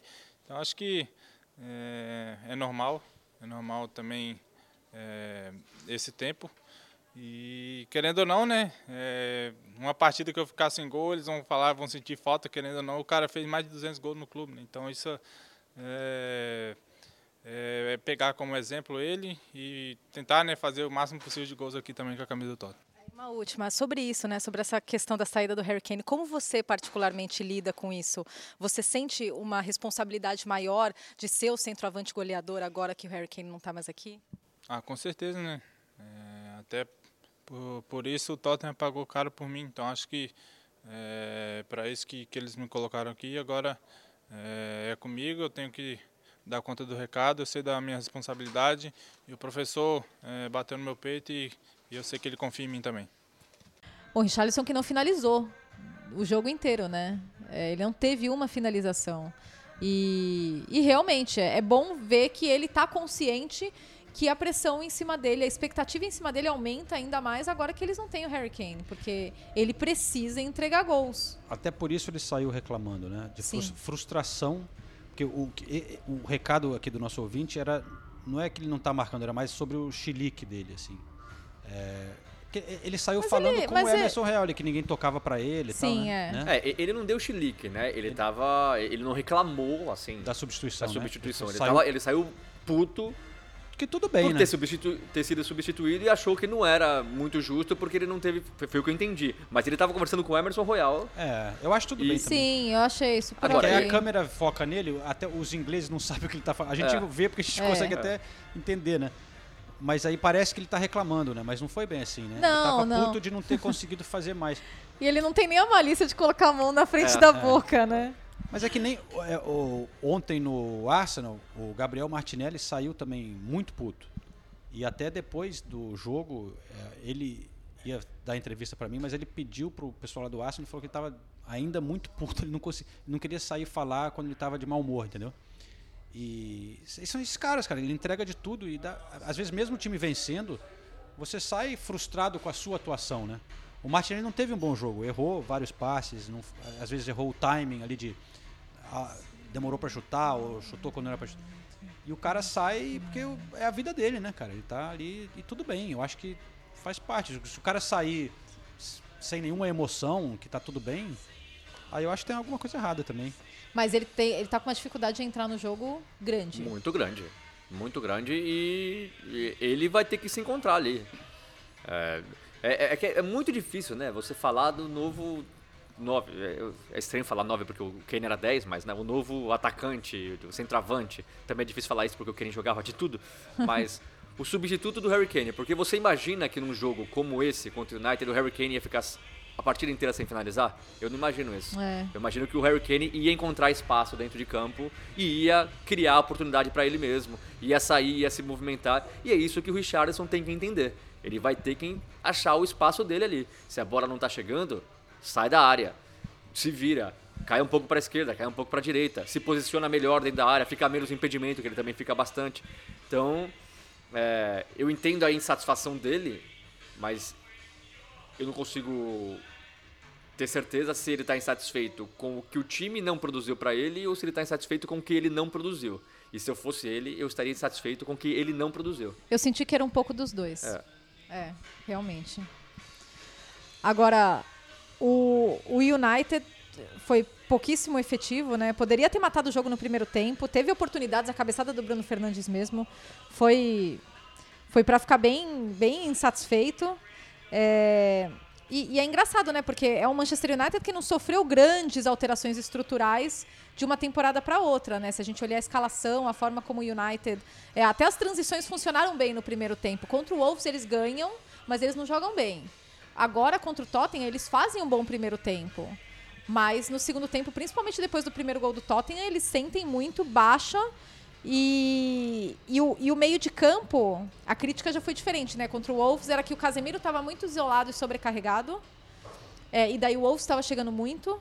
E dessa vez foi a questão da conexão mesmo, que é com o tempo, né? Esse, esse meio de campo com, com o Mason Mount, o Bruno Fernandes, enfim. Você viu o que o Roy Keane falou? Falou que o Man United é o novo Tottenham. Desperate. Ah, mas Criticou. Esse, esse- Ah, não, é. Cara, eu, eu até evito falar do Harry Kane, que, que- que é isso que ele quer. Ele só fala besteira e as besteiras que ele fala não tem. são amplificadas por todos. É, um então vamos babaca. ouvir alguém mais relevante, que é o Casemiro. Vamos lá. Derrota do Manchester United para o Tottenham aqui no Tottenham Hotspur Stadium e eu tô ao lado do Casemiro. É, Case, é, você sentiu que o United de repente é, chegou no segundo tempo, gastou muito no primeiro tempo é, e, e deu essa caída, principalmente depois do primeiro gol do Tottenham? Você acha que o United acabou sendo muito punido também por não converter as boas chances que criou no primeiro tempo? Bom, tu fez o resumo do jogo, né? fez o resumo do jogo. É, primeiro tempo com muitas oportunidades, jogando bem, é, jogando bem o jogo, entendendo bem o jogo. Tivemos a oportunidade de fazer dois, três, não sei, acho que até quatro. Talvez até um penaltizinho ali para nós, né? Que poderia ser olhado com um pouquinho de mais atenção no, do VAR, né? Mas é, são coisas do futebol, né? Segundo tempo entraram, fizeram 1 a 0 Claro que é, fiz- fizeram 1 a 0 na casa deles. A gente sabe que aqui é um campo difícil, aqui é um, onde os, os torcedores apoiam. É um campo difícil, claro. É, A gente até tivemos alguma outra chance ali, mas é, eles, segunda parte, foram, foram melhores que nós. E não tiveram tanta, tantas oportunidades como nós, mas segunda parte eles foram melhores que nós.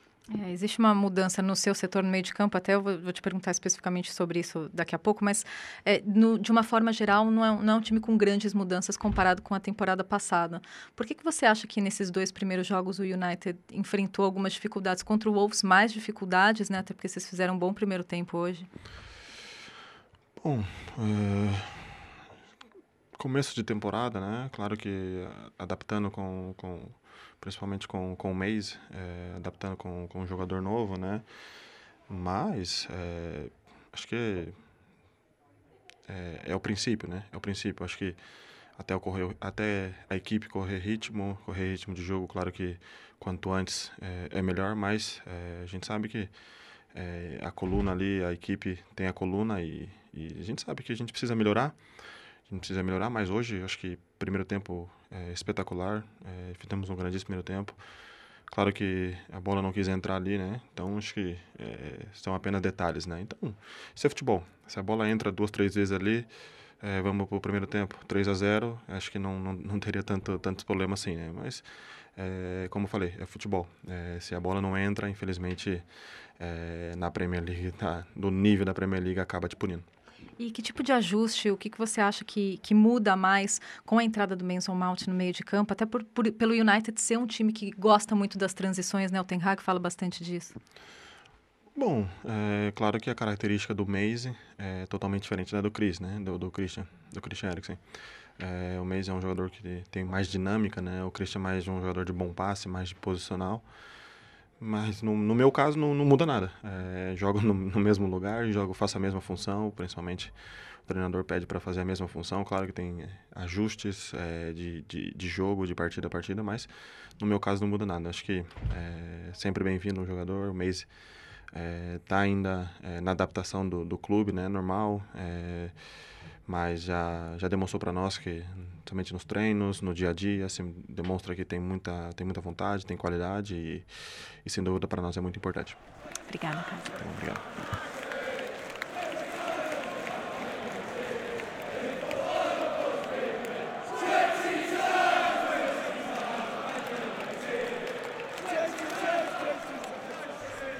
E, e só para completar, é, é uma observação do lado do Tottenham. Eu sempre acho muito fofo quando o Eriksen volta para o estádio do Tottenham. A torcida, a primeira vez que ele levantou para aquecer, a torcida toda aplaudiu ele muito. O Lo Celso veio, deu um abraço no Eriksen, eles conversaram. É muito legal o carinho que eles têm pelo, pelo Eriksen. E, é, falando rapidinho do Manchester United, eu acho o United, ele virou um time meio sem graça, assim. É, o que eu tava falando do Tottenham, claro que não é defensivo que nem o Tottenham era, mas eu não, eu não sei, parece que não tem brilho, assim, parece... E, e, e, é engraçado como eu acho que isso é um fenômeno que acontece com todos os técnicos. Lembra o começo do Solskjaer, que era, a galera até se empolgou e depois virou um time que ninguém entendia muito bem a identidade do time. Ninguém entendia, é, ele quer ser ofensivo, ele trabalhava mais com a transição rápida, mas tinha jogo que não tinha nem contra-ataque. E o Ten Hag fez uma boa temporada na temporada passada, mas até hoje qual, qual, qual, qual é a característica desse time? Eu, como é que você definiria esse time do United? Eu, eu tenho dificuldade de definir. É, é, um time que joga, gosta de jogar com a posse de bola, que era o que o Terhag gostava no Ajax? Eu o acho... Tottenham, por exemplo, teve menos posse de bola. Eu acho é. que o United é um time de transições. É, é então, assim mas... que eu definiria o Manchester United. Mas ainda nem isso eu vejo. Eu, eu, não vejo muita transição. Não, não acho que tem jogadores. O Bruno Fernandes não é o jogador ideal para transição. Tudo bem, ele tem uma, uma boa visão de jogo, enfia bem a bola, mas a posição que ele joga hoje, não acho que é o ideal para um time que joga em transição. Eu, eu, eu, eu tenho dificuldade realmente. entrar o atacante que eles contrataram, né, que é o Woodland. Sim, isso. E aí o Rashford pode jogar mais pela ponta, porque eu, eu acho que o Rashford é melhor pela ponta. É. Ele o, acaba sendo um pouco sacrificado jogando né? de E o Anthony continua não produzindo muita coisa. Nada. Então eu acho que pode, aí pode ter uma mudança interessante, mas realmente foi um começo abaixo da expectativa do United depois que a gente viu uma, uma evolução boa com o Ten Hag, né? E eu conversei com vários torcedores, eles estão um pouco Ressabiados. Ressabiados, exatamente. É, a- até porque eles estão esperando ainda coisas para a janela de transferências. É isso. E daí tem o caos do United, da, da questão da venda, da, se vai vender, não vai vender, é, quando que vai vender. Aí a forma como eles lidaram com a situação do Greenwood, do Mason Greenwood, que foi bizarra, péssima. Eles cogitarem reintegrar o Greenwood. Eu acho que realmente eles queriam reintegrar, mas foram é, botando umas. soltando algumas notas para ver pra qual ver seria qual a era o reação. termômetro, né? é, Pra- exatamente. E aí consultaram torcedores pra ver qual que seria. Não, e daí vai, daí a, o The Athletic fez um ótimo trabalho, né, cobrindo, cobrindo essa possibilidade e até instituições de caridade, parceiras do clube, foram contra, colocaram muito contra. No, no parlamento é, falaram contra isso também. É, eu conversei com torcedores antes, é, até um, né, uma curiosidade, eu estava preparando uma matéria sobre isso, que não vai mais existir, porque o Manchester United é, anunciou a decisão final, mas a matéria era sobre a possibilidade dele ser reintegrado, né? E muitos torcedores absolutamente contra, porque o cara, querendo ou não, é um modelo. Que tipo de mensagem você manda? Sabe, daí o, o Greenwood volta, arrebenta num jogo, a gente vai o quê? Tratar ele como um herói? Com os áudios que a gente não conseguiu desouvir? Sabe? E daí você vai falar, ah, o torcedor argumentar, ah, não, mas poxa, ele não foi condenado. Vamos deixar bem claro que não é que ele foi absolvido, é que testemunhas chaves do caso desistiram de depor. É, e E daí, e daí a o história, caso né? não, não pôde ir pra frente. Mas foi um absurdo o que aconteceu e eu acho que mostra um pouco da, da falta de jeito do United, da, de- da, da desorganização em várias instâncias, lidando com um assunto tão sério quanto o, o Greenwood. E eu vou dizer até mais, e pra mim mostra a incompetência da justiça inglesa. A Ah, sim. leniência com esse tipo de caso, porque só aqui na Inglaterra eles nunca são culpados. O Mendy não é culpado nunca, o Robinho não é Nossa. culpado nunca, e agora o, o, o Greenwood. Aliás, uma das acusações do Greenwood era de comportamento abusivo, no sentido de ele controlar, ele ameaçar a, ex-namorada dele. Ele... Era tentativa de estupro, comportamento coercivo, Coerci- co- é, coercivo, e era essa a violência palavra. física. E aí ele consegue convencer testemunhas chaves a não, a não, a não deporem. É, o cara que está sendo é. acusado de comportamento coercivo. E aí você a, a justiça não te fala, não dá- nenhum detalhe. Uhum, Quem são sim. as pessoas? Que comportamento coercivo? é, por que, que elas desistiram? Quantas pessoas desistiram? A gente não sabe de absolutamente nada. A gente só sabe que, coincidentemente, as pessoas ou foram convencidas ou simplesmente desistiram. Quando o que a Nathalie falou, os áudios são assustadores, a imagem dela sangrando é assustadora. Assustador, assustador. Então- Ah, mas aí foi, foi tirado de contexto. Que contexto que aquilo é, É. aceitável? Pelo amor de Deus. Sabe? O, o áudio não dá nem pra reproduzir o áudio, assim. Não. é, quem não ouviu, Nossa. até nem ouça. Não, não ouça, porque É, se você e- sofreu algum tipo de, de violência, é um gatilho enorme. Enorme. Então, é, para mim a discussão seria até maior, assim, como, como é impressionante como nunca aqui na Inglaterra esses caras são, são, são punidos. De um jeito ou de outro, eles sempre se safam, sempre. Especialmente triste. jogador, né? É. Bom, pra gente mudar um pouco o assunto, chegando aqui pra reta final. Só deixa. É, eu ia- você tava no London Stadium, né? É, Isso. West Ham e Chelsea. Até falando, até, é, é, até fazer o link, né? Claro que é- não tem nada a ver, mas é, eu fico, tri- é, fico triste não, mas pô, Paquetá, nessa hora que o cara tá quase indo pro Manchester City, tá bem, tá, tá, Sim. tá- A torcida do, do West Ham adora ele por causa do passe, por causa da- da- do, do passe decisivo na, na Conference League, por causa da- das Ele boas foi muito apresentações. aplaudido, né? Foi muito aplaudido, fez o gol no pênalti. Não jogou tão bem, não acho que ele jogou tão bem, mas pô, foi lá, bateu o pênalti e, e principalmente no segundo tempo ele teve um papel importante, principalmente quando ficou com um jogador a menos. E agora a gente está esperando aí, né, o que, que vai ser. A investigação está sendo feita, há indícios de que houve realmente. Não, não digo nem participação dele, mas que foi uma coisa casada, né? E É, esperar. Cara, é muito difícil que, que não teve alguma coisa, É. né? Porque realmente. Pra chegar as- nesse ponto. Uhum. Porque a Premier League avisou o Manchester City. Foi assim que o caso veio à tona. Quando eles iam comprar Quando ele. eles iam comprar, a Premier League falou, ó, tá tendo esse caso, ele tá sob investigação, mas a Premier League se sentiu na obrigação de avisar um clube que estava disposto a gastar 800, 85 milhões de libras em um jogador. Que pode não jogar nos próximos Que pode meses. não jogar nos próximos meses. E especialistas aqui falam que a- o- se ficar comprovado, o caso dele é mais grave do que do Tony. É. Não, porque ele é, é match fixing, né? É, Você está influenciando um jogo diretamente. O Tony apostou em outras, outros jogos que ele não estava participando, né? Então, O- vamos ele ver teria como é que vai levado um cartão amarelo de propósito. Agora, falando do jogo em si, cara, eu- eu- eu- você olha a, a- a escalação do West Ham, o West Ham tá com um time James bem montadinho. Ward-Prowse. Ward-Prowse. Não, assim, a escalação é, é um time muito, muito bom, cara. É, é que Eu recebi o- um o- recado do Luiz Gregório Senise no Instagram falando por que o Antônio não foi para um time maior já? Ah, eu, Ah, eu é acho que... o Antônio tá no. É. Mas jogou bem, né? Jogou bem, fez um golaço. Mas na temporada passada ele fez cinco gols. É. E Jogou- o Antônio. jogou menos. É, é que o Antônio é uma história muito legal. Né? O Antônio, ele não jogou na Premier League até os 25 anos, ele não jogou de centroavante até os 30 anos. Ele é um personagem interessante, mas ele não é reliable, né? Não dá Não, pra. Ele não é tem aquele que você pode então, contar Tem sempre. atacantes muito melhores na liga, na própria liga tem. Sim. Agora, você olha a escalação, eu vou até falar da- da- da- do meio pra frente. O Sulchek, que eu acho bom, fez um pênalti besta, mas eu acho ele bom jogador. O É Ward-Prowse, que já chegou, deu duas assistências. Duas. É, o Bowen, seleção Aham, inglesa. excelente. O Paquetá.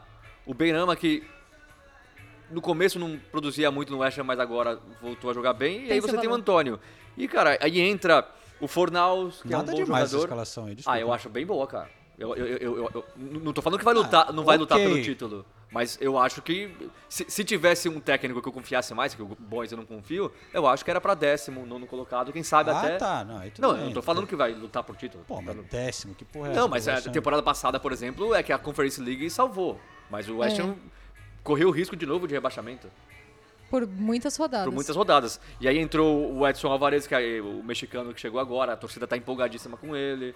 Então eu, eu acho que o, o West Ham tem excelentes. É que vendeu o Rice, né, cara? É, vendeu o Rice.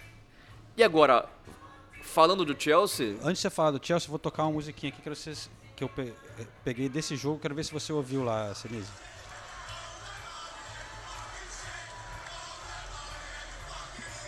All that money and your fucking shit. All that money and your fucking shit. Todo esse dinheiro e vocês são uma merda.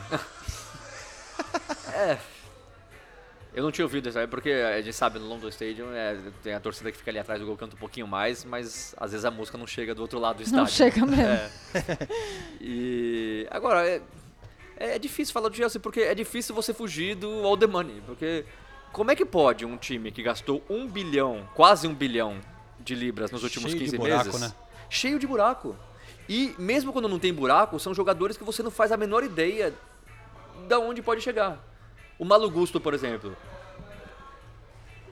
Me pareceu um jogador muito mais físico do que talentoso, mas é, é muito cedo pra falar, eu não sei. E talvez o Pochettino faça o moleque evoluir e tudo. Aí o, o, o Chelsea tá com um a mais, um a menos, quer dizer, um a mais, precisando pelo menos empatar a partida.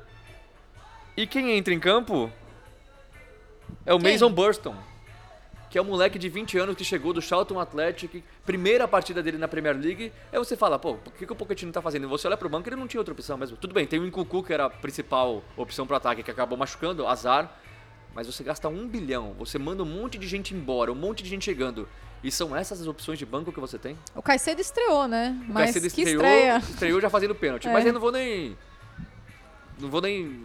Não dá pra saber. O Caicedo, assim, eu acho uma aposta muito boa. É, é isso Sim. que eu acho.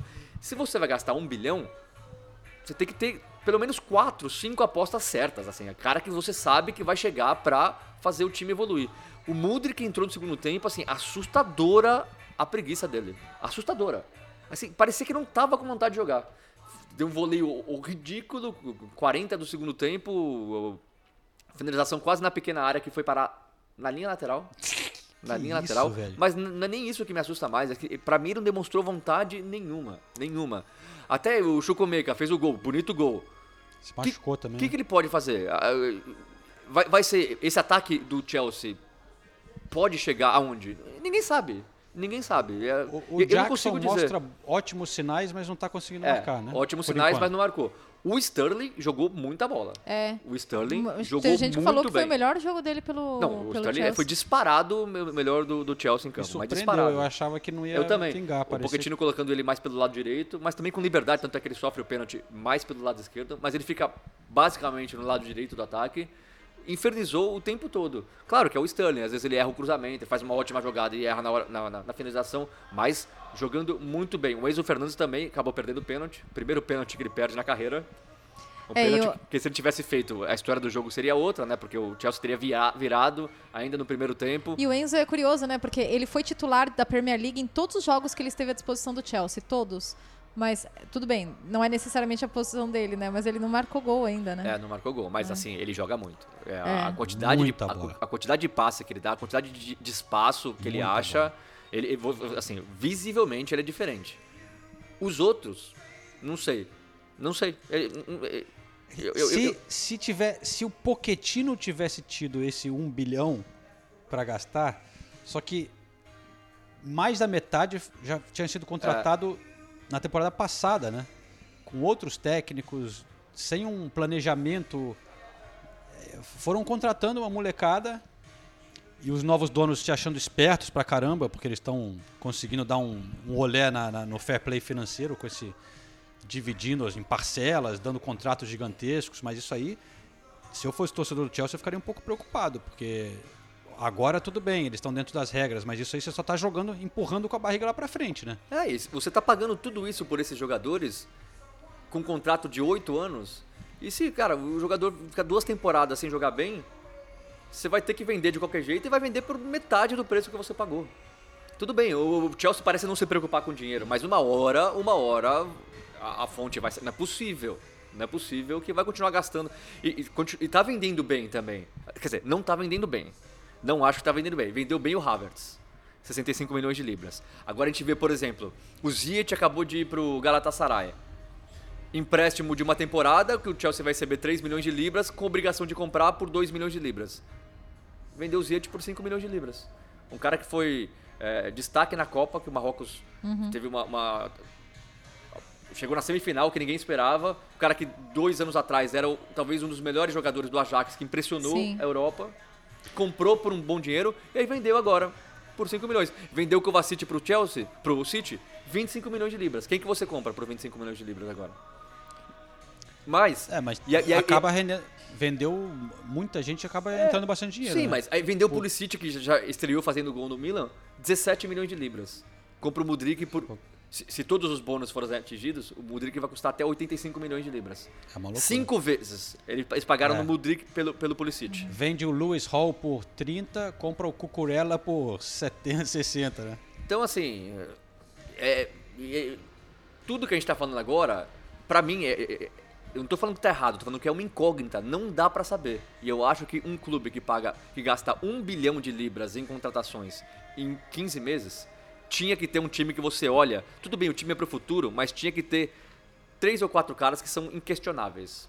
O Chelsea, pra mim, não tem nem quatro caras inquestionáveis. Então, eu, eu não sei o que esperar do Chelsea. Não sei, realmente. Mas, faço a ressalva, o Chelsea vai ter muita semana cheia que os outros não vão ter. Sim. E o Pochettino é um cara que gosta de treinar, ele é um bom, ele é um bom treinador, é um coach, né? Ele é um bom coach, não não só um manager, né? Ele é um bom coach. E enfim, vamos ver o que ele vai fazer com esse time. Pessoal, o Ulisses andou ligando aqui, ele viu Nossa, o, é o podcast tamanho mais longo da desse história podcast. da- dos podcasts. E eu preciso fazer uma menção final às Lionesses, Sim, senhora. a seleção inglesa feminina, que foi vice-campeã do mundo, é, graças a um, um excelente trabalho. E eu falo graças porque, pô, é, é uma final de Copa do Mundo, elas foram campeãs da Euro no ano passado, e a Inglaterra tem feito um, a FA tem feito um excelente trabalho com o futebol feminino. E até eu fiz uma matéria para a ESPN falando sobre o plano estratégico que eles fizeram entre, dois, pra, entre 2020 e 2024, estabeleceram uma série de metas que iam desde futebol nas escolas, investimento nas categorias de bases e na- nas escolas de clube dos bairros, até formação de treinadoras mulheres e de árbitras, ter a melhor, a maior liga de futebol feminino e a WSL explodiu. Ganharam um título grande com a seleção principal e elas ganharam com a, com a Eurocopa. A Sarina Wigman, assim, quero que ela seja presidente do mundo. Ela é maravilhosa e tudo que ela fez com a seleção inglesa, levando em consideração a quantidade de, de desfalques que ela teve antes mesmo né, do, do começo do torneio e durante os ajustes táticos que ela fez durante, durante a Copa, jogando com uma linha de três, depois voltando para o sistema com a linha de quatro, enfim. É, o, o que a Inglaterra fez e tem feito com o futebol feminino é realmente impressionante. E aí, trazendo um pouco do lado do, do clima, é muito legal ver a Inglaterra envolvida com a seleção feminina. Envolvida, assim, de verdade. Eu acompanhei a, a, final em uma, uma praça em Canary Wharf, né? Uma praça com telões, como tinham vários telões aí na cidade. E praça lotada, cheia, todo mundo. E o público do futebol feminino, quando a gente fala de seleção aqui, existe uma certa má vontade com a seleção masculina e, um, sabe, uma certa até certo. Eles vão de um extremo para o outro, né? Ou eles estão empolgadíssimos, it's coming home, aquela arrogância inglesa, ou é, ah, não, vai perder nas oitavas de final, né? Não, não existe um, algo equilibrado. E com a seleção feminina, não. Você vê um país realmente abraçar, abraçar e apoiar as, as Lionesses. Eu, só como um contraponto, assim, eu concordo. Foi, evoluiu muito, cresceu muito também a, a, atenção que tem na mídia, a audiência Sim. nos estádios, é, até Sim. na televisão. E a Copa foi um sucesso de audiência também. É. Mas para uma final de Copa do Mundo, eu vi muito, eu não vi bandeira na rua. Eu sei que os telões estavam cheios de gente e tal, mas eu eu não vi é, quando é Copa do Mundo masculina, os carros com bandeirinha, as casas e tal. Eu, eu não vi isso. Eu queria ter, falando honestamente. Eu queria ter visto uma coisa mais concentrada, porque eu achei que foi muito espalhado, assim, no, no, dia da final. Eu vi muita, muita gente mesmo o dia inteiro com camisa da Inglaterra. Isso eu achei bem legal. Porque é algo que a gente não vê muito aqui, né? Sim. Mas assim, eu, todo mundo andando com camisa da Inglaterra. Eu achei a mobilização maior na Euro. Porque a Euro era aqui. Foi a Euro aqui, era né? aqui. Né? Então, e a final em Wembley. É, eu, ali eu vi muita gente. Agora, eu concordo um pouco com o João, mas eu já tinha achado isso na própria Copa do Mundo Masculina também, que foi no Catar. Eu também não vi a mobilização que eu esperava, porque os horários eram ruins, assim como eram Sim. da Austrália. Sim, então, é, eu acho que, eu acho que as duas influencia. ficaram meio abaixo do que eu imaginava, entendeu? Tanto a masculina quanto a feminina. Você não viu os pubs decorados, essas coisas, né? Que talvez pelo horário era de manhã, então não, os bares não estavam uhum. ah, nem abrindo. Tá. então não, é. geralmente é, essa ajuda. parte né? eu não vi, eu só vi a final aqui. Então... É verdade, é. E eu achei muito legal a, a, ter acompanhado é a final um aqui. Telão, eu fui, enfim. é, eu fui para um lugar que estava bem legal. Mas parabéns para as mulheres inglesas que têm feito um negócio muito legal. Né? E mostrado que futebol feminino é isso. Se você investir e fazer um trabalho sério, a modalidade vai expandir, você vai criar gerações de de fãs e de jogadoras. Com certeza. Então é isso aí, pessoal. Tenho aqui um abraço para o Everton Vargas, que escuta a gente na Nova Zelândia, lá o território da Copa, perto da Nathalie, onde uhum. ele estava. O Otenilson, que é jardineiro em Marabá, no Pará, e Gunnar. Saudações, Otenilson. É... Só porque ele é Gunnar, você mandou a saudação? Pô, o cara tá escutando a gente no Pará, velho. Não, mas eu acho que você escolheu só porque ele é Gunnar. Tá bom. não vou discutir. Mas um abraço para você. Realmente merece um abraço. Não por ser Gunner. Muito obrigado. Então é isso aí. Você vê, a Nathalie volta, já estoura aqui, podcast gigante. Nathalie. A tava... Ah, a culpa é minha agora. É, né? ué, porque a gente tava bem organizado. A gente não, não tinha... organizado não. A gente é, eu ia falar. com menos tempo. É. Tudo bem. A gente vai se ajustando. Obrigado a todos por voltar aqui mais uma vez. A gente estará de volta na semana que vem com mais um episódio do Correspondentes Premier. No pub? No pub. No pub. Ao que tudo indica. Sim. Então, beleza. A Alô. Gente, a gente vai se falando. É, valeu, gente.